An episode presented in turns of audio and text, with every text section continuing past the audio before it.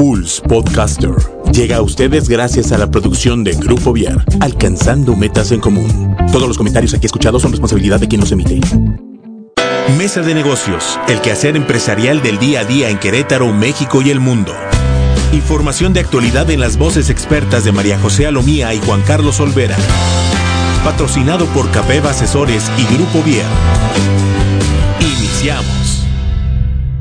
¿Qué tal? Muy buenas, eh, muy buen día. Ya estamos aquí con todos ustedes en Mesa de Negocios, un programa más a través de eh, Pulse Conecta Distinto Podcaster. Ya estamos listos para dar inicio el día de hoy. Fíjense que vamos a platicar de un tema bien interesante desde la semana pasada este, platicaba yo aquí con María José, que lo, ella era la que lo propuso. Este, eh, vamos a platicar un tema bien interesante, pero quiero presentar primero a María José Lomía. ¿Cómo estás, María José Lomía de Capeva Asesores? ¿Cómo estás? Muy bien, muchísimas gracias, Juan. Eh, estamos aquí en un programa más de Mesa de Negocios, como bien lo dices, para todo nuestro público que tiene un negocio, que quiere emprender o que tiene toda la vida dirigiendo y sabe perfectamente que cada vez se presenta un problema diferente cuando se habla de talento humano que hay que administrar y que pues necesitas hacerlo cada vez más productivo, más eficiente y menos costoso. Exactamente. Entonces es la idea poder dar eh, tips a todo nuestro auditorio y sí, tenemos un programa muy interesante que anunciamos como bien platicas de la norma 35 que titulamos ¿Qué sí y qué no?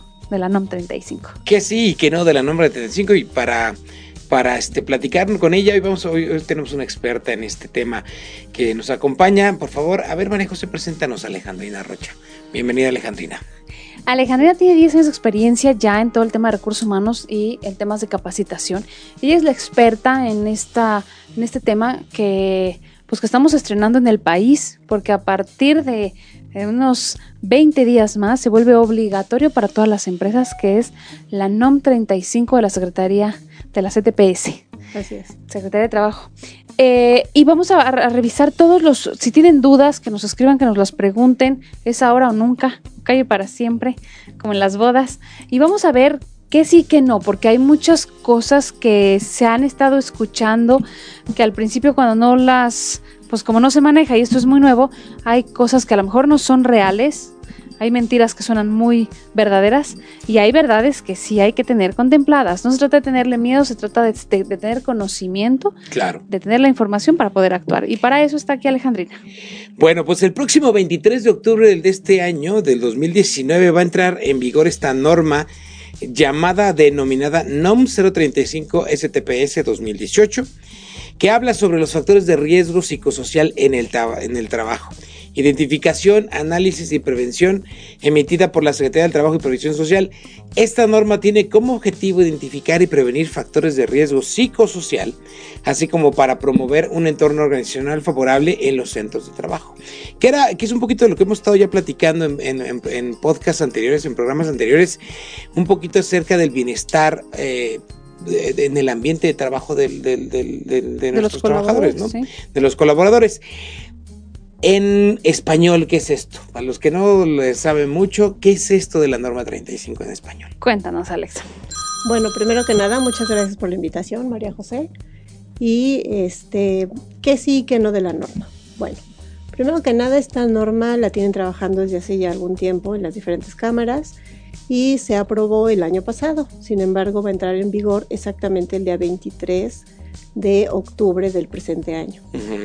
A partir de esa fecha, la Secretaría del Trabajo eh, implementará una serie de inspecciones. Hablan, hablan alrededor de 41 mil visitas de inspección a los diferentes centros de trabajo este año para empezar la verificación a ver qué tanto han cumplido las, los empresarios, ¿no? las empresas o los centros de trabajo pero bueno, está dividida en dos fases. Unas em, actividades que tendrás que cumplir en este 2019 y otras en 2020.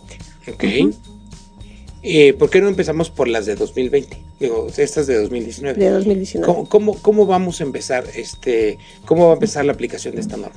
Ok, primero que nada, eh, sí me gustaría dejar claro que la norma se divide en dos grandes esferas, ¿de acuerdo?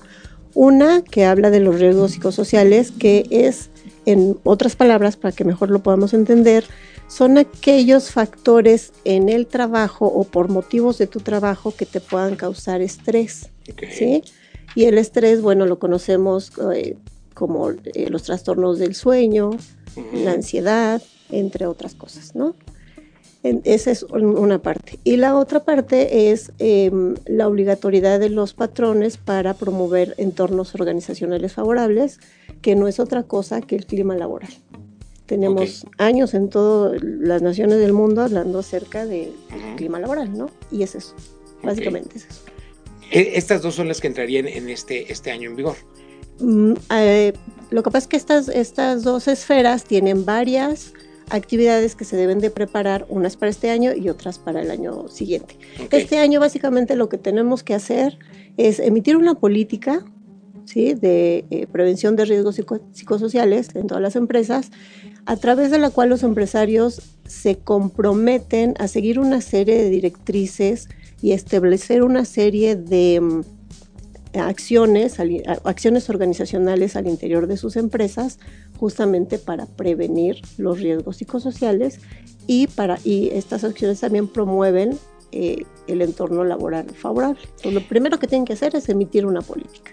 Supongo que, digo, finalmente esta es una norma que va un poquito, eh, es un poquito subjetiva, por decirlo de esta forma, porque no es lo mismo para mí un riesgo psicosocial que para otra persona. Supongo que la misma Secretaría de, del Trabajo ya, ya, ya impuso una, una, serie, una lista de, riesgos psicosociales o algo así por el estilo. Sí, de hecho la norma tiene eh, un par de instrumentos de medición de estos riesgos. Uno se llama justamente eh, eh, prevención de riesgos psicosociales, ese es un instrumento, y el otro instrumento se llama detección de eventos traumáticos severos. Mediante estos instrumentos que eh, los patrones deberán aplicar a sus trabajadores y después con el análisis se establece que aquellos trabajadores que han sido partícipes o han presenciado eventos traumáticos severos, como por ejemplo un asalto, un secuestro, ojo, siempre relacionados con, el trabajo. siempre, ¿no? Entonces, que por motivo de su trabajo hayan, lo hayan secuestrado a él o a uno de sus compañeros, compañeras, que hayan perdido un miembro, que hayan perdido la vista, que hayan tenido un accidente con consecuencias graves. Esos son los eventos traumáticos severos. Si el patrón detecta que sí efectivamente presenta estos síntomas, pues porque los presenció y son relacionados con el trabajo, el patrón tendrá la obligación de mandarlos a su centro de salud pública o privada, lo que ellos prefieran, para ser atendidos. Esto es en cuanto a riesgos psicosociales. Y en cuanto a entorno, entorno organizacional favorable, también hay un instrumento que los patrones deberán de em, eh, aplicar a todos sus trabajadores y derivado del análisis que se hagan, bueno, determinarán o se hará un programa para atacar aquellas áreas de oportunidad que se detecten. Ok, entonces, este, eh, básicamente ahorita lo primero que tenemos que hacer es emitir estas, estas políticas. Emitir esa política como punto número uno. Como punto número dos es establecer medidas de prevención y de control de riesgos psicosociales y entorno laboral favorable, porque aun cuando los em, cuestionarios, que así se les llama en la norma, que son los instrumentos, son de obligación para dentro de dos años, eh, en este año sí se deben de empezar a tomar medidas, ¿no? Y la norma emite una serie de criterios a qué le llama, cuáles son aquellas em, prácticas organizacionales que van a eliminar o erradicar o a disminuir los riesgos psicosociales y cuáles prácticas organizacionales son las que van a promover un entorno organizacional o un buen clima laboral, ¿no? Para decirlo en otras palabras. Entonces, eh, aunque la aplicación de los cuestionarios es hasta el segundo año, sí que en este año se deben de empezar ya a tomar medidas para empezar a, este, a implementarlo, ¿no? Y con la finalidad de que el año que entra se eh, apliquen estos cuestionarios y se refuercen esas, esas acciones organizacionales. Digamos que el 2019 es la teoría y 2020 es la práctica lo que nos va a exigir la Secretaría, digamos. La Secretaría sí, ya en, una en el 2020 lo que te puedo decir es que ya va a estar más completo. ¿Por qué? Porque un diagnóstico o un cambio de cultura organizacional, lo primero que tienes que hacer es un diagnóstico, ¿sí? El diagnóstico se hace con los instrumentos. Sin embargo, la norma ya emite una serie de acciones que el patrón o el representante del patrón puede empezar a implementar para ir cubriendo, digamos, con estas o cubriendo estas áreas de oportunidad. Cuando haga su, cuando aplique sus cuestionarios y ya tenga un diagnóstico, pues en, en función de algo ya con una metodología, digamos, para saber exactamente qué le duele a su organización, podrá complementar estas acciones organizacionales. Oye, hay niveles, porque eh, supongo que, diferente, eh, dependiendo del tipo de empresa, supongo que debe haber algún nivel en, cuestión de riesgos psicosociales, porque no es lo mismo trabajar para una empresa de seguridad privada, por ejemplo, que para una empresa que fabrica almohadas.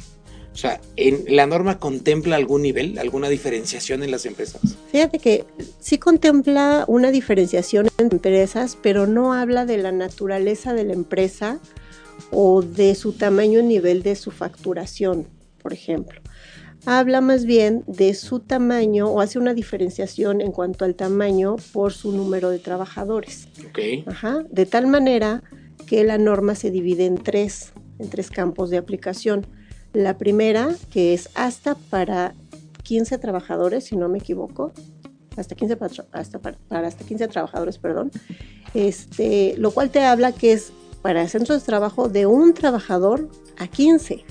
O sea, así sea bien chiquitita, con un solo trabajador, ya tendrían que tomar ciertas acciones, ¿sí?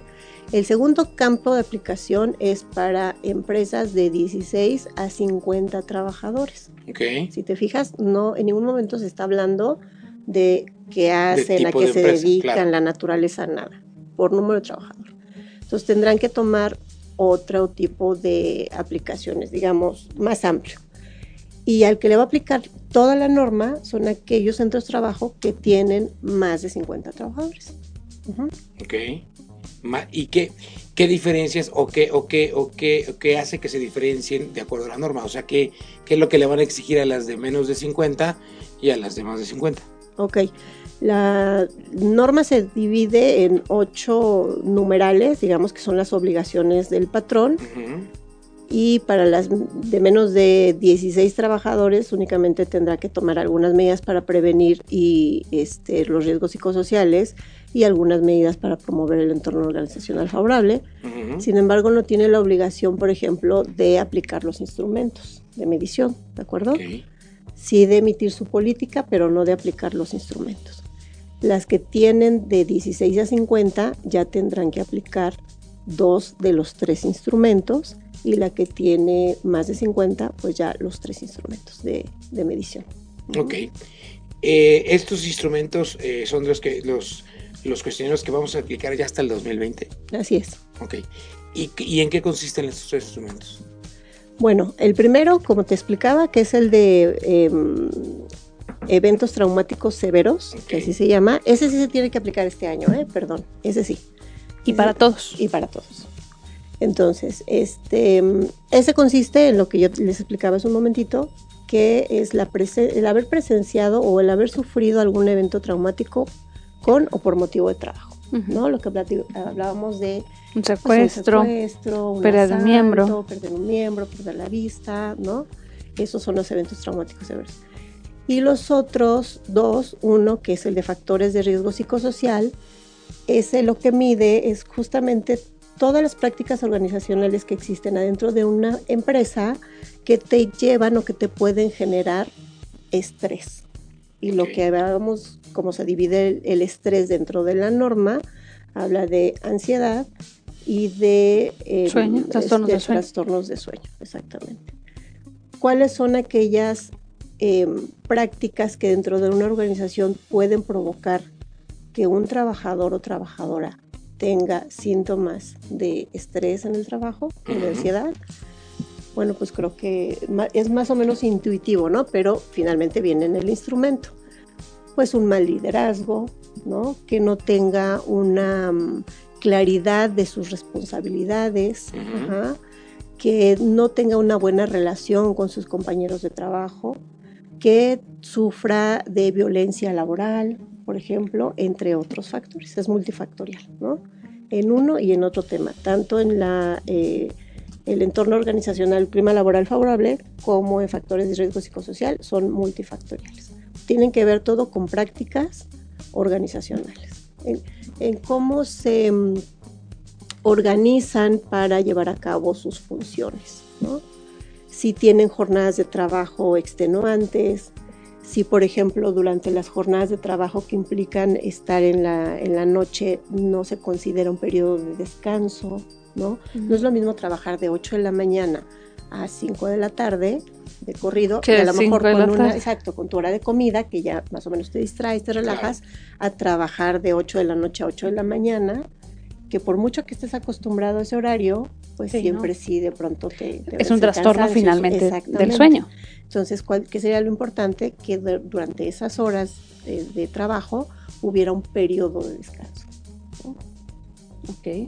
Si no lo hay, bueno, eso te puede, te puede producir, perdón, este estrés o ansiedad, ¿no? Oye, y bueno, más bien, oigan las dos porque finalmente, si ustedes quieren eh, conocer y saber un poco acerca de, si mi empresa está cumpliendo con esta norma o, si podría yo estar en riesgo de no cumplirla, KPM Asesores los puede ayudar. Así es, el tema es prepararnos con tiempo. Claro. Ustedes van a encontrar muchísimas empresas y capacitadores que les van a ofrecer precisamente una capacitación en la NOM 35. Okay. Todas las capacitaciones van alrededor de 8 horas, te dicen el número de personas y el costo que tiene. Y los costos además se disparan bastante si hay una diferencia importante entre algunos proveedores y otros.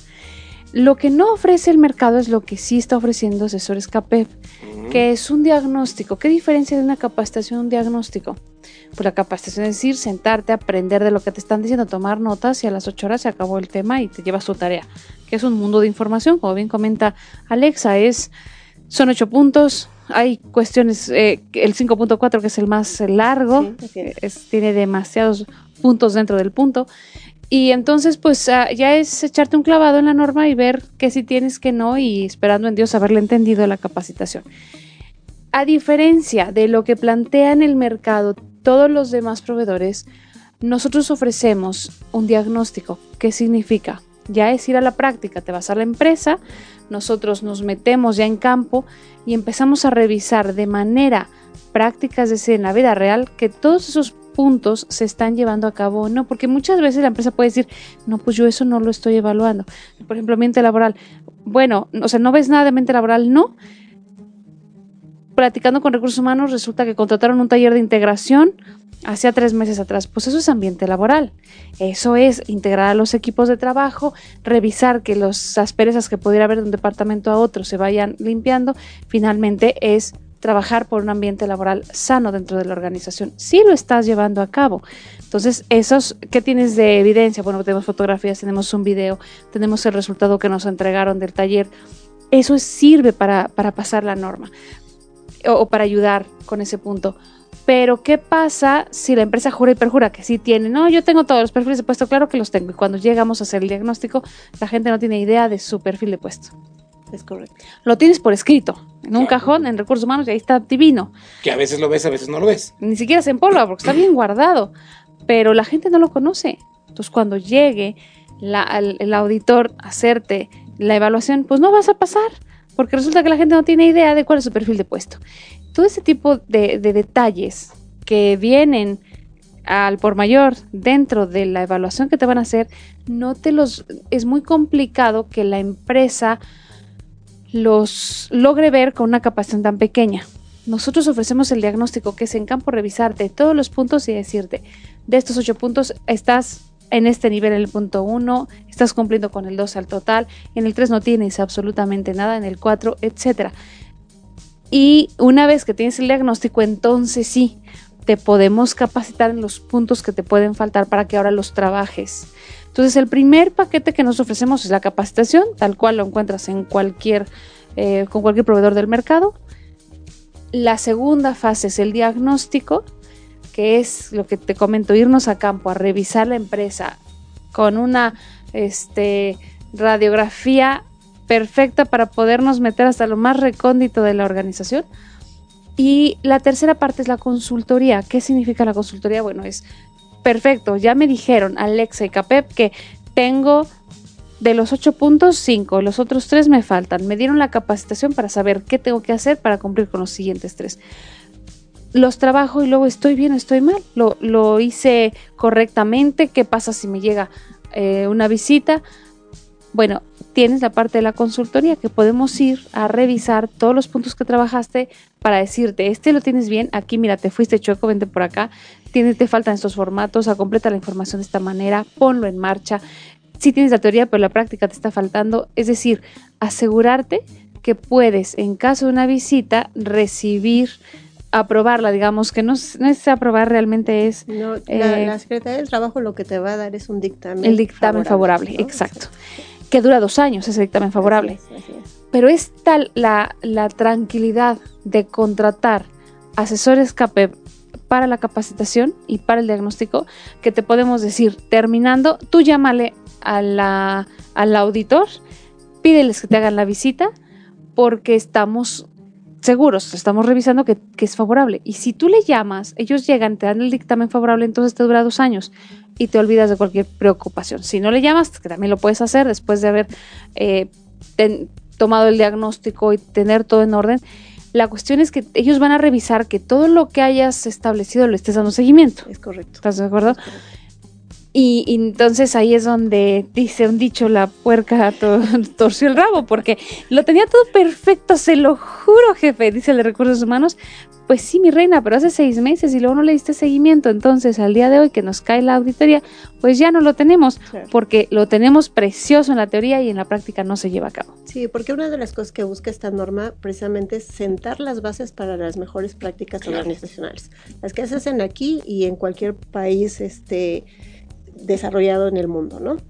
Entonces, la norma nos da las bases para decir, estas son las prácticas que necesitas para tener finalmente empleados o espacios de trabajo sanos y seguros, empleados productivos y felices, ¿no? Por ejemplo.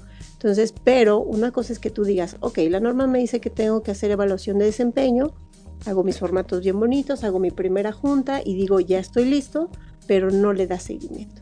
Y entonces la Secretaría del Trabajo tal vez venga este año contigo, tal vez no, tal vez venga dentro de cuatro, y si tú no le diste ese seguimiento a lo que ya implementaste, pues se te cae. Y cuando venga la Secretaría del Trabajo, pues no, no, no lo vas a aprobar ese, ese punto, por ejemplo, en particular, ¿no?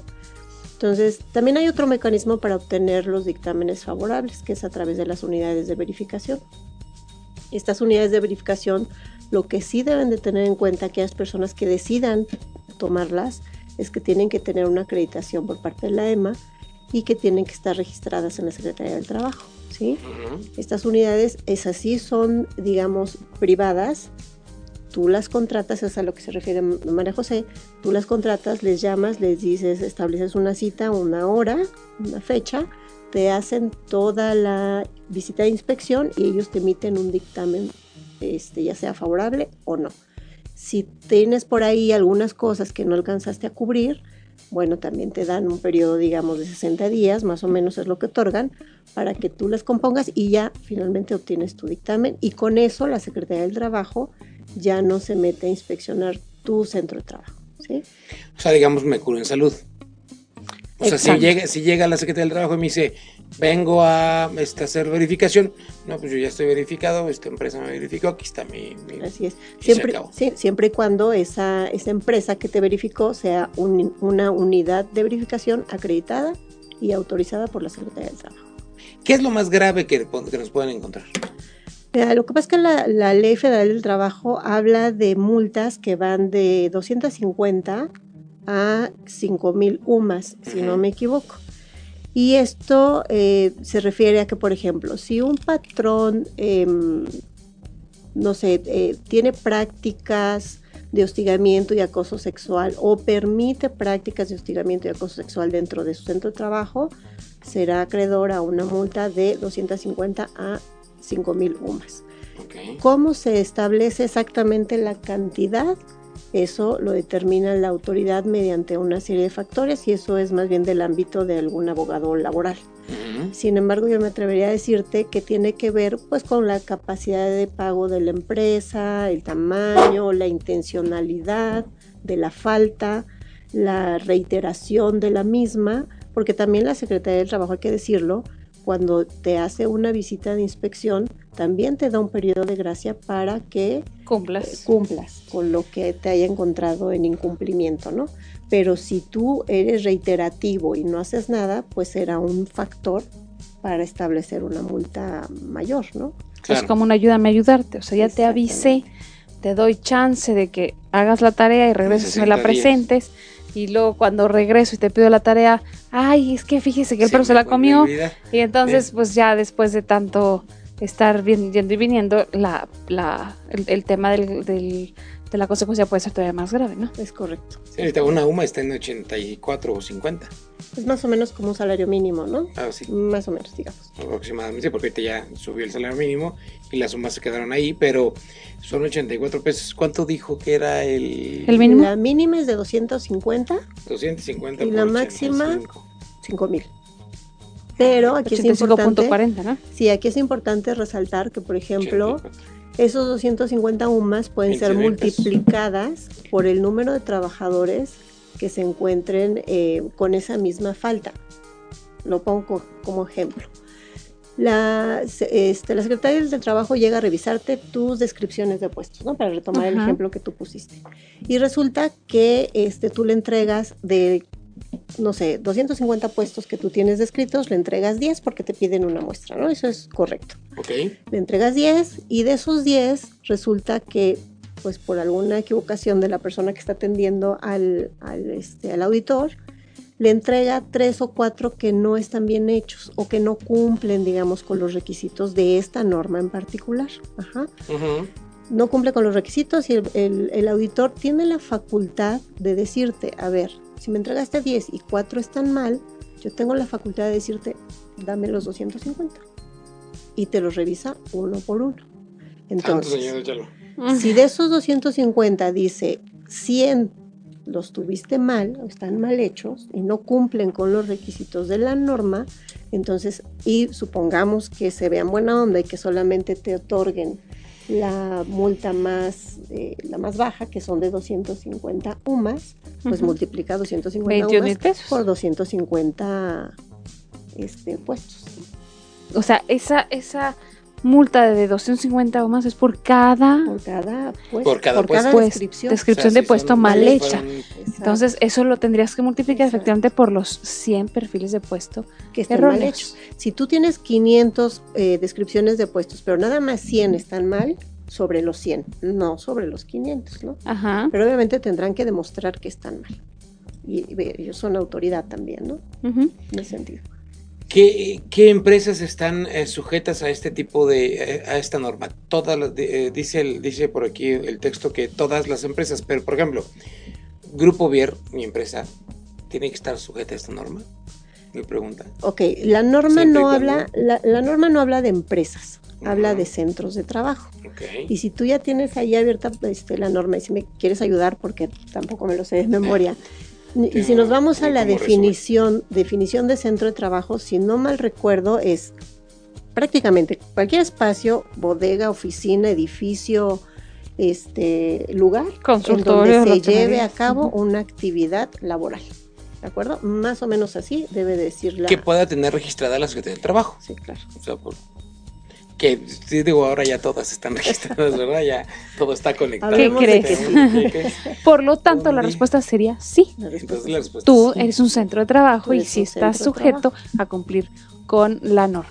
Yo tengo una paletería, tengo una, Tienes un local tengo un local, y tienes tengo una un taquería, Y Sí, tienes claro, y una persona que una te persona cobra. trabajando. Ya sí, está. claro, porque la norma también define trabajador y define trabajo. Entonces, si tú eh, vas a las definiciones de la norma y dices, a ver, cumplo con la definición de centro de trabajo, sí, Sí. porque tengo un establecimiento. Tengo una persona que trabaja conmigo. ¿Cae en la definición de trabajador? Sí, porque está subordinado. Y recibe un salario, tiene Pues un la horario. norma no menciona la parte de salario, pero dice que cualquier persona física, bueno, no en este caso trabajador, cualquier Físico. persona física que eh, preste un servicio especializado o no y este con una subordinación, digamos, ¿no? Entonces, más o menos es la definición de trabajador. Y después habla de trabajo. ¿no? Ajá. Entonces, ¿ya lo tienes ahí? Ya, aquí está. Ah, ok. Mira, se los leo. Centro de trabajo es el lugar o lugares tales como edificios, locales, instalaciones y áreas donde se realicen actividades de explotación, aprovechamiento, producción, comercialización, transporte y almacenamiento o prestación de servicios en los que laboren personas que estén sujetas a una relación de trabajo. Ese es centro de trabajo. Así es. Santo Dios. Entonces, ¿tú caes en alguna de ellas? Ya me dio miedo. Ahora sí, empieza, a temblar. Ahora sí, ya, me- Ya quiero poner ojalá- atención. Ojalá no nos esté escuchando nadie de la Secretaría de Trabajo. Bueno, luego dice trabajador, es la persona, la definición de trabajador de la ley dice, la persona física que presta a otra, física o moral, un trabajo personal subordinado. Es correcto. Lo bueno es que aquí todos somos socios. Todos son amigos, nadie está subordinado. Somos Todos somos iguales. Esto es el comunismo. Y luego trabajo, toda actividad humana, intelectual o material, independientemente del grado de preparación técnica requerido por cada profesión u oficio. Entonces, si tú tienes los tres criterios de tres, o bueno, que tengas uno, ¿no? Con que tengas uno. exacto. Este, la respuesta es sí, ¿no? Sí, Y esto suena bien interesante porque hace, un- hace un par de semanas justamente me preguntaban si, por ejemplo, las asociaciones civiles sin fines de lucro, entonces yo les contesté de esa misma manera, ¿no? Tienes un local, un, ¿no? un, un espacio, tienes trabajadores, prestan un servicio, sí, Oye, pero qué interesante, o sea, qué, qué interesante, este, que, digo, yo lo pensaría cuando lo platiqué con María José, yo pensaba que estaba dirigido exclusivamente a la industria.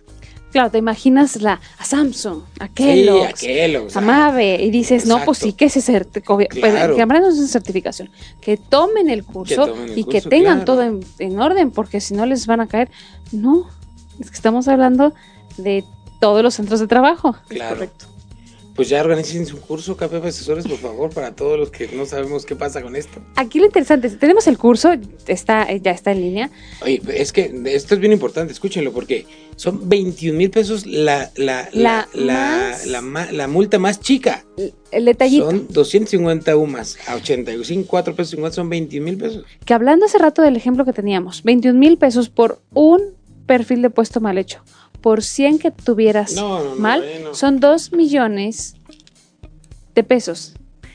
No es una gracia, no es cualquier cosa, o sea, vale la pena, dice un dicho, que la ignorancia de la ley a nadie beneficia. Es correcto. Y esto es ya hacerlo, hacerle promoción, hacerle publicidad al que tenemos que, que tener para estar preparados y poder pasar una, una auditoría que nos pudieran llegar a hacer, pasar exitosamente, poder tener que no, no es, es bien importante. La- las empresas estamos acostumbradas a decir, oye, pero estás, tienes el certificado, ¿me puedes dar un DS, este, DS3. un DS3 para, para tener, cuando vengan, decir, no, sí, sí he dado capacitación, mira, aquí está el, el diploma. No es el caso, aquí no te van a decir, tomaste el curso, ah, no, pues entonces ya no me meto Ah, en la sí, empresa, ahí regreso el próximo año. No, es evaluar y revisar que lo del papel está en la práctica, es decir, la teoría se está llevando a la vida real. Y entonces sí, con mucho gusto, aquí están tus dos años en el que estás en orden. Pero del caso contrario, sí puede resultar, decíamos que la más alta está en 5 mil UMAS, lo cual serían 425 mil pesos Por un caso. por un caso. Luego habría que ver el tamaño de la empresa y de casos que tenga ahí. Eh, puede hacerse una colección muy interesante de recaudación y, y Sí. de problemas fuertes para una empresa. No se trata de asustarnos, no se trata de crear pánico y salir corriendo por la ventana y cerrar el negocio ah, mañana o en, bueno, hasta el 23 de octubre. No se trata de eso. Se No. trata de que estamos muy a tiempo que de 23 es el próximo mes, ¿eh? O sea, estamos a un. Estamos a un respiro. Sí. Eh, Se trata de estar a tiempo de poder tomar una solución. Y dentro de eso, CAPEP, que sabemos que no es fácil dirigir una empresa, con No. todo lo que tienes que enfrentar, además, le agregamos una raya al tigre, traemos la promoción. El curso de capacitación para hasta 15 personas, hablamos hace rato de que están las tres promociones, bueno, los tres servicios. La parte de la capacitación, después la parte del diagnóstico y también está la parte de la consultoría. ¿Qué es lo que estamos ofreciendo? La capacitación tiene un costo de 14.400 pesos y puede entrar hasta 15 personas de la empresa. Entonces, no se trata de que lo tome recursos humanos nada más, ¿eh? se trata de que esté ahí el gerente de producción, que esté el gerente administrativo, que esté el gerente de finanzas, que todos entiendan desde su perspectiva cuál es lo que les toca de chamba y qué es lo que tienen que cuidar, porque no podemos dejarlo todo en manos del gerente de recursos humanos. Ahí salvas el barco, ¿eh? ahí nos avisas, tú remas. Y, perdón, y salud y seguridad en el trabajo es importantísimo que, se, que, que esté también involucrado. Por eso decimos 15 personas de la empresa que estén presentes para que se empapen de la norma y cada quien se lleve a su cancha la chamba que le va a tocar. Pero si contratas el diagnóstico, te llevas gratis la capacitación. Y el diagnóstico, que es lo más importante que pueden tener las empresas, es que estemos ahí de la mano de todos ellos sentados en la oficina, revisando punto por punto de manera teórica y práctica, para asegurar que le puedes llamar en ese momento al, a la unidad de, unidad de verificación y que tengas aprobatorio el, dictamen. Entonces, contratas el diagnóstico, que es lo mejor que, puedas, que puedes hacer para tu empresa, y tienes la capacitación de regalo. Claro. Eh, eso es bien importante. Ahora, tú me puedes decir, entonces, ¿cuánto me cuesta el diagnóstico? ¿No? Un millón de pesos. No, la realidad es que el diagnóstico para que te revisemos toda la empresa, que es en un periodo de 10 días, desde que te decimos, desde que me dices, sí, sí lo quiero, bueno, te damos tres días para que nos entregues toda la documentación, poderla analizar nosotros. Tenemos esos tres siguientes días para sentarnos contigo a revisar punto por punto de manera práctica. Eh, posteriormente, al tú tuviste tres días, nosotros tres, al séptimo día te damos la retroalimentación, mira, esto está bien, en esto sí cumples, en esto cumples a la mitad, en esto no tienes idea.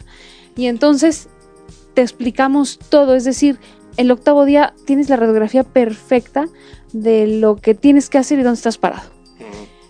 Entonces te damos en los siguientes dos días la capacitación que cumple los 10 días de, de entrega final para que sepas la siguiente días de capacitación y cualquier tema de dudas nos puedes avisar.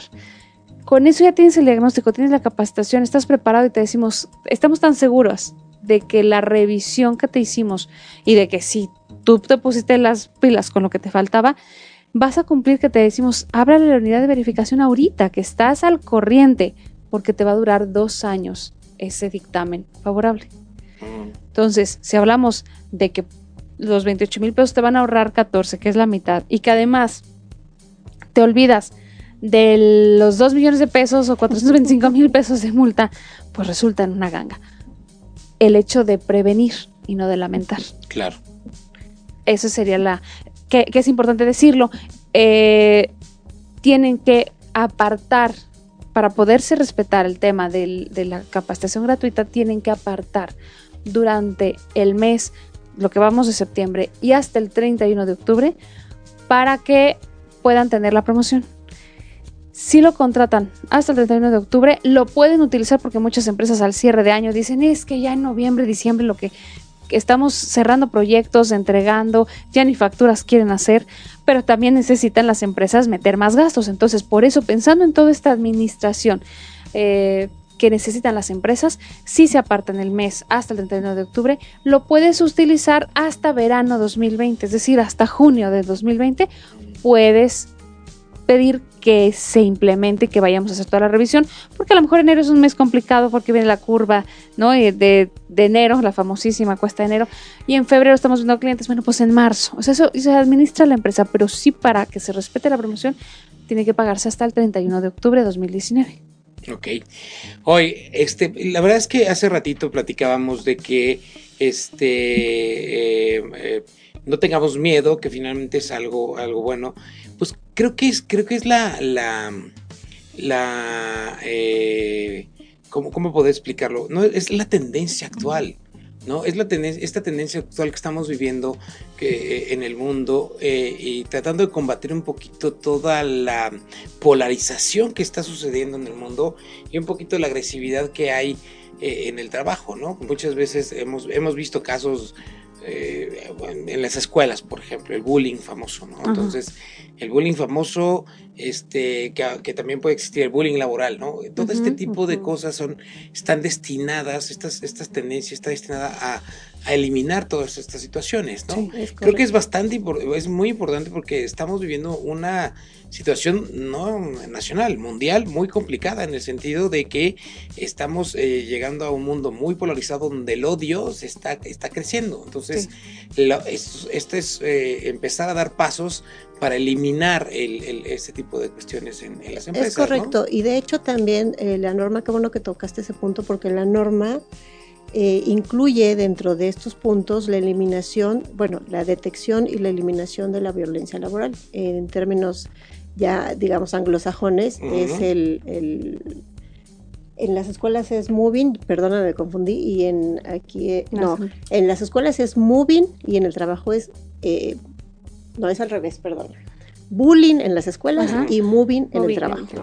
Entonces, pero bueno, para hablarlo en español es violencia laboral y esta norma lo que establece es que ahora es obligación del patrón eh, diseñar y establecer los mecanismos confiables y seguros para que el trabajador tenga la oportunidad de levantar una queja o una denuncia en caso de que se sienta violentado. ¿De acuerdo?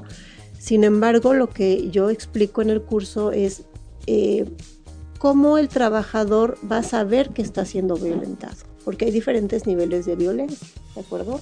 Desde el no te hablo, te ignoro, te rechazo el trabajo aunque lo hagas bien, no te invito a las juntas, solo por no invitarte porque no me caes bien, ¿no? Y de ahí un chorro de cosas. Entonces, ¿cómo el trabajador va a saber que está siendo sujeto de, violencia si no sabe qué es la violencia o los diferentes tipos, ¿no? Entonces, nosotros nos vamos un poco más atrás, de decir, bueno, para que tu trabajador esté informado, pues establece también algunas eh, campañas ¿no? de sensibilización la norma toca que los líderes deben de ser capacitados también en estos temas, ¿no? De violencia laboral, para que sepan realmente cómo deben de establecer estas relaciones y tener relaciones sanas con los trabajadores. El acoso sexual también. El acoso sexual. Esta norma en particular no habla de acoso sexual, pero en la Ley Federal del Trabajo sí hay sanciones fuertes por motivos de acoso y hostigamiento sexual. Entonces, como los mecanismos son muy parecidos, yo que tengo experiencia en estos temas, este, pues hagámoslo de una vez, ¿no? Si vamos a tratar un tema de violencia, pues hagamos el de acoso, ¿no? Digo, no es parte de la norma, esto. pero es un mecanismo muy, muy parecido, ¿no? Entonces, este, te puede, te puede beneficiar, no sobra, ¿vaya? Entonces, este, te puede beneficiar muchísimo. Entonces, no nada más es decir, los empresarios no nada más van a decir, a ver, aquí está el formatito en donde tú te puedes venir a quejar de que tu jefe, jefa o compañero de trabajo está ejerciendo en ti violencia. No es tan fácil. ¿Quién la va a evaluar? ¿Quién la va a calificar? ¿Cómo van a actuar esas personas? ¿Cómo se van a conformar? ¿Qué es violencia? ¿Qué no es violencia? Este, ¿Cómo se dictamina? ¿no? Entonces nosotros en CAPEP les vamos a decir cómo lo hagan, ¿no? para que quede perfectamente bien instrumentado y no tengan ningún tipo de problema. Sí, porque finalmente muchas, muchas veces hay cuestiones que las damos por sentadas, ¿no? Hay cosas que, que, a lo mejor lo hablamos, hablar como, como hombre o como personas, cosas que a lo mejor nosotros las vemos normales o tranquilas, como decirle algún apodo a un compañero, el, el, Shakiras o lo que sea, como, pues, oye, es que pues, así le he dicho toda la vida, pero ¿qué tal si a él no le gusta? ¿no? Cosas que damos por sentado que debemos de preguntar para mejorar el clima, el clima laboral, ¿no? O sea, de, de, de, de en ese sentido, los piropos a, las mujeres o los piropos a los hombres, porque también, se está dando el acoso sexual hacia, hombres, ¿no? Es correcto. Sobre todo de mandos de arriba para abajo, ¿no? Y que te puede parecer muy sencillo, ¿no? Estás en una junta y, claro. a ver, muñeca, tú exponos, pues muñeca. muñeca. claro. a tu mujer le decimos muñeca a todos, o a tu mamá, o sea, la cuestión es, para mí se me hizo muy bonito decirte muñeca, y en una junta donde hay 14 hombres y eres la única mujer, pues resulta bastante incómodo ser la muñeca, ¿no? Ni nombre ni apellido. o sea, son cuestiones que es bien importante de concientizar porque, como bien dices, pues se está viviendo una ola de odio muy fuerte. Yo veía un video que Disney, ¿qué es Disney? Es un mundo de ilusión, es la magia de Disney visitar los parques. Y hay un video impresionante de una familia, este, ellos, todos ellos de raza eh, negra, donde se empiezan a golpear entre la familia, pero los hombres a las mujeres estamos hablando de tres mujeres que son golpeadas. En Disney. Sí, pero hasta el suelo, a puño cerrado por parte de un miembro de ellos. El otro miembro ve, los niños lloran alrededor, una señora eh, de edad avanzada en un carrito de estos automáticos se pasea y les grita cosas, todo esto es en inglés, pero la pelea no dura tres minutos, ni cinco, ni ocho, ni diez. Es mucho tiempo en que se gritan todos los insultos que se les ocurre y este hombre golpea a una y luego a la otra que trata de tenerlo también, como que golpea a su esposa, luego golpea a la esposa del otro primo hermano que venía con ellos y a la tercera. En Disney nadie se mete, o sea, pasa todo ese tiempo y no hay un guardia de seguridad que venga a detenerlos. Pues porque el cliente siempre tiene la razón, es parte de la cultura organizacional de Disney. Y pues si el cliente tiene la razón, como le digo que aquí no, eh, y, es, no los detiene nadie, se acaban deteniendo solos, ya de cansancio, este, ya uno de ellos detiene al otro. eh, entonces es impactante cómo estamos efectivamente viviendo una, una época de demasiado abuso de la fuerza. Y puede ser también de hombres a mujeres, de mujeres a hombres, y también puede suceder. Pero hemos estado viendo que en México hay feminicidios al por mayor, hay secuestros, violaciones, eh, desapariciones y asesinatos. Necesitamos cambiar desde las escuelas y por supuesto en el trabajo esta mentalidad porque es muy fácil decirle al niño, ¿cómo que un reporte por bullying? ¿Por qué te estás metiendo con los compañeros? Luego llegas al trabajo y le dices el chicles, ¿no? Porque pues, es el que limpia. Y como siempre trae sus chicles, pues el chicles, a ver chicles, aquí se me cayó, te quiero ver que lo limpies. Pero entonces regañamos al niño porque hace bullying en la escuela. Y sin darnos cuenta que somos exactamente el ejemplo del niño. Entonces sí es bien importante, aunque parece muy exótico y demasiado lo que tenemos que hacer con esta norma, sí es bien importante que como humanidad empecemos a controlarnos y a cambiarlos. Y hablando de cultura, pues de la mexicana. Si no empezamos por los centros de trabajo, ¿cuándo? Si ya las escuelas están implementando también el tema del combate al bullying. Sí, inclusive hasta las formas de comunicarte, ¿no? O sea, una de las cuestiones que nosotros analizamos dentro de las empresas como Grupo Vier es esta parte de del cómo te comunicas con la persona, porque eh, muchas veces nosotros damos por, por sentado que como lo estamos haciendo es correcto, porque así hablamos de nuestra casa, porque así hablamos con nuestros compañeros, con nuestros amigos, pero finalmente hay formas de hacerlo, hasta en la comunicación puede haber ciertas ofensas que me imagino vendrían también como señaladas en esta parte de la norma, ¿no? En la norma 35, que estamos espantándonos el día de hoy, ¿verdad? Sí, pues todo el tiempo más bien la norma habla este, en temas de, de comunicación, por ejemplo, pues sí, de que tenemos que establecer eh, mecanismos seguros, confiables, de- directos, que donde de una cultura, digamos, de puertas abiertas, ¿no? De verdaderas puertas abiertas, en donde el jefe o el supervisor, el gerente siempre esté en la disposición de atender a su colaborador y, y de eso, de tratarlo como un colaborador que está ocupando una posición distinta dentro de la eh, pirámide organizacional, sí, pero es un colaborador finalmente, ¿no? Y yo creo que este programa, como bien ahorita comentabas, tenemos que repetirlo el 31 en Halloween, porque este, te- te- para muchas empresas puede ser terrorífico el tema de la norma. Podemos repetirlo en Halloween y explicarles todo lo que se les Con- viene y ponemos encima. música de terror. Porque claro, entró el 23, entonces el 31 ya van a andar bien asustados Me- que me se les de aparezca. mecanismo de este para emitir quejas y denuncias. ¿no? O, o de, o de este, unidad verificadora. Ándale, yo creo que da más miedo de unidad verificadora De la secretaría. El otro venimos besos de multa. No, aquí la cuestión es prevenir. Y en México, desgraciadamente, no tenemos esa cultura de la prevención. Hasta que no se impuso que era obligatorio el seguro del autor, la gente no lo compraba. Y pues, o, o compro el Y seguro aún así por te- hay si- gente que no la tiene. al día de hoy, siendo obligatoria, no la tienen, porque no tenemos la cultura de la prevención. Hay países en los que un, si tú tienes un perro de cierta raza, es decir, a partir de cierto nivel, tiene que estar asegurado. Porque ese tamaño de perro puede provocar heridas mucho más graves, que tarden más de 15 días en curarse. Y hay una serie de cosas. Estás obligado, por ejemplo, a tener un seguro de daños a terceros en el hogar. En México, ¿cuándo hemos pensado en comprar? Que es que esté una inundación y al de abajo, ay, bueno, si pasa ya ahorraré a ver qué vemos, pero seguro nunca voy a tener una inundación. Y, y pasan este tipo de cosas. Entonces, aquí el tema es la prevención. Lo que estamos haciendo ahorita, ahorita eh, explicándoles a todo el auditorio de lo que se trata la norma, es para prevenir una multa. No es para rezar que no nos caiga la multa y seguir a la viva y a la buena de Dios y a la viva México.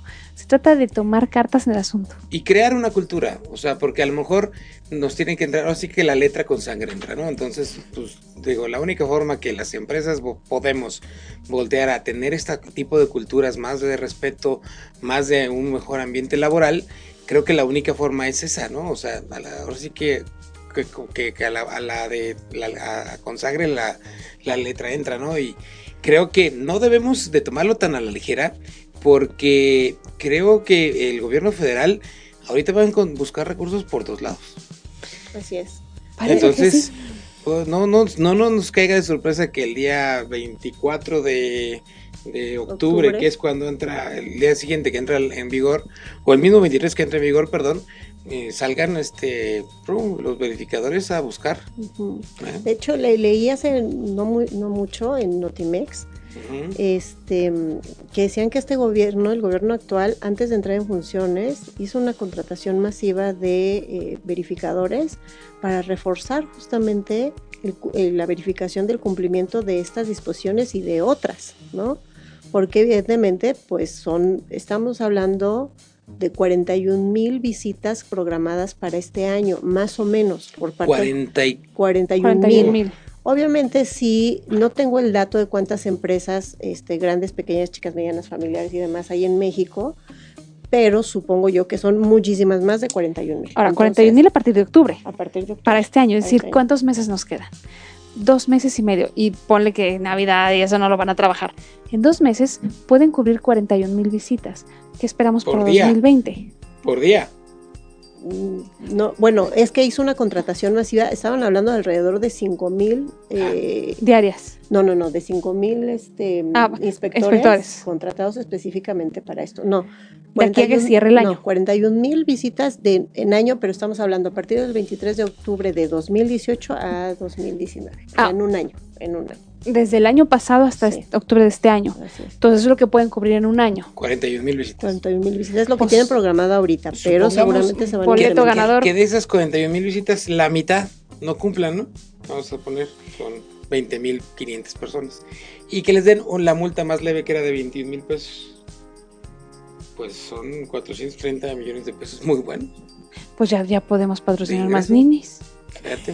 Y más viejitos. Valiente recaudación. exactamente. Oigan, pues qué interesante. Estamos sí, antes de que nos metamos en temas muy escabrosos. Sí, antes de que nos metamos en temas escabrosos y de que de repente mágicamente se corte el internet. Este, y nos caiga una unidad verificadora. Este, por cierto, no, no vamos a dar nuestra dirección, no, no saben dónde estamos. Pero ya nos quedan cinco minutos de programa. Se fue volando como siempre. Y yo quisiera preguntarles por por último, este, eh, ¿qué recomendación le darían ustedes ahorita a ese empresario que nos está escuchando para que, además de contratar a asesores CAPEF, para que, para que este, hagan este diagnóstico que les están ofreciendo el día de hoy aquí a través de eh, los micrófonos de Mesa de Negocios? Eh, ¿Cómo sé si cumplo o no cumplo? ¿Qué, consejo me pueden dar a mí como empresario, además de, de contratarles? Bueno, para, para responder a tu pregunta, básicamente, ¿cómo sé si cumplo o no cumplo? Pues contrata el diagnóstico con CAPEP, ¿no? va a ser la solución más rápida. Esa va a ser la solución más rápida. Y una vez que nosotros te podamos decir qué es lo que te falta, que adoleces, pues entonces ya que focalices tus esfuerzos realmente en ello, ¿no? Y que no te pierdas en esta norma que su lectura es muy interesante, pero de pronto también puede ser un poco tediosa para la gente que no se dedica a ello, ¿no? Entonces no te pierdas en eso, contrata CAPEP y nosotros este, te apoyamos. Y sabes que no, no tener ese terror, porque cuando hubo esos cambios en Hacienda, que ya ibas a tener que hacer un complemento de pago y que las facturas ya no te podían dar un adelanto, ahora tenían que ser, todo eso fue terrorífico cuando escuchabas que venía, tomábamos cursos todos con agencias contables, fiscales, para que nos explicaran qué teníamos que hacer. Y fue un proceso en el que tuvimos ciertos meses de experimentación y fue entrando poco a poco todo como el complemento de pago. Finalmente ya estamos todos en, el, en redil y vamos cumpliendo. Y nadie se murió y no pasó nada ni cerraron las empresas. Ni pues tampoco llegó Hacienda con las multas a decirnos estás, estás preso a partir de mañana. Es lo mismo. No Que no pan del cúnico, dirían por ahí, una frase famosa, pero sí hay que tomar cartas en el asunto porque es una realidad. Claro. Viene, estamos muy a tiempo de comenzar. Ojalá que fueran 41 mil empresas las que nos estuvieran marcando para agendar de aquí a, a verano 2020 y estar precavidas porque finalmente no nos tiene por qué pasar nada mientras cumplamos y no nos están pidiendo tampoco algo irracional fuera de lo común que no podamos y que tengamos la capacidad de controlar. Simplemente perderle el miedo y tomar cartas en el asunto, que eso es la parte más complicada. Que, que- que nos pongamos en la acción y no solamente estemos sufriendo por lo que puede venir. Ahora, expertos en comunicación, pues está Grupo Viar, que también va a ser muy necesario Claro. para poder, una vez que nosotros les digamos cómo está la norma, es maravilloso, y ahora tienes que estarla manteniendo y comunicando a la empresa cada uno de los puntos del por qué la importancia y por qué la tienen que seguir. Y allí es donde la batuta se le queda a Grupo Viar. La parte de comunicación de la norma, norma tendrá que ser constante, porque tú no sabes en qué momento llega la unidad verificadora. Como puede ser mañana, como puede ser en dos años. Entonces Claro. sí, es, sí es momento de, de- de pensar además que eso te va a ayudar, porque gente contenta produce más. Así. No verlo, no verlo como el, el castigo, Ujú. sino como una inversión para poder crecer yo económicamente como empresa, que es finalmente lo que todos buscamos. Claro. Oiga, pues muchas gracias, ya se nos acabó el tiempo, nomás no sé si tengan algún saludo que enviar. A Por ver, ahí tienen, yo tengo por ahí un saludo en lo que preparan sus saludos. Por ahí a Tete Garfias, que nos estaba escuchando, muchas gracias Tete. Ya, ya le pasé eh, el documento a María José, ahorita, ahorita la platico terminando el programa. También por ahí saludos a Aide López, gracias, que Empresarial 360, que nos está escuchando, como siempre. Ahí los vamos a invitar otro día que ya han venido ellos con nosotros. Y este, y a todos los eh, compañeros del Colegio Fray Luis de León que nos está escuchando también. Saludos también al señor Sayá Mejía que nos está escuchando. Gracias, buenas tardes por acá. Eh, bueno, pues yo primero que nada, saludos a mi esposo Israel Cruz que me está escuchando, a mi prima Marisol que me ha estado muy, muy interesada este, en ello y que me ha hecho muchas preguntas, me ha hecho reflexionar muchísimo, se lo agradezco. Y pues en general a toda mi familia, a mi hermana Aurora que también me está escuchando. perfecto. Y bueno, pues al señor Guillermo González de Grupo Gomo y al señor Tomás, el mejor arquitecto de Querétaro, muchísimas gracias por estarnos escuchando. No se olviden que el próximo martes, en punto a las 5 de la tarde, estaremos aquí con otro programa muy diferente, una temática igual de importante que la de hoy, para saber cómo llevar al éxito a todas nuestras empresas. Oye, ¿y a Capap Asesores dónde lo podemos encontrar, María José? En Facebook nos encuentran como asesores CAPEP Reclutamiento. Nos pueden enviar su currículum para búsqueda de trabajo a www.capep.com.mx. Todos nuestros servicios están anunciados en asesorescapep.com. Y los teléfonos de contacto son 340-9456 y terminación 58. Y a Grupo Vier, A Grupo Vier lo pueden encontrar en www.grupovier.com.mx, repito, www.grupovier.com.mx y también nos pueden encontrar en el eh, 442-215-8536, 442-215-8536 y también para comentarles que ya está, eh, cuando terminemos en un ratito más, estará arriba ya en, el, en, este- nuestro programa de Spotify, en nuestro canal de Spotify, este programa, por si tienen algún amigo que quieran que lo escuche, búsquenos ahí en Spotify, también nos pueden buscar en Pulse, en www.pulse.com.mx, ahí también tenemos una pestaña con los programas anteriores para que puedan este, difundir y que, que la mayoría de la gente conozca este tema tan interesante de la, nombra, la norma 35 para que nos, este, nos acompañen y lo sigan escuchando. Y pues nos vemos este, en la siguiente emisión Próximo de martes. Mesa de Negocios. Vamos a platicar un poquito sobre el e-commerce y cómo nos puede ayudar a nuestro negocio así es. la semana que viene. Gracias a Tete Garfias que ya nos volvió a saludar por aquí. Esperamos que los consejos presentados el día de hoy te sean de utilidad en el mundo empresarial. Recuerda sintonizarnos los martes a las 17 horas por Pulse Radio. Conecta Distinto.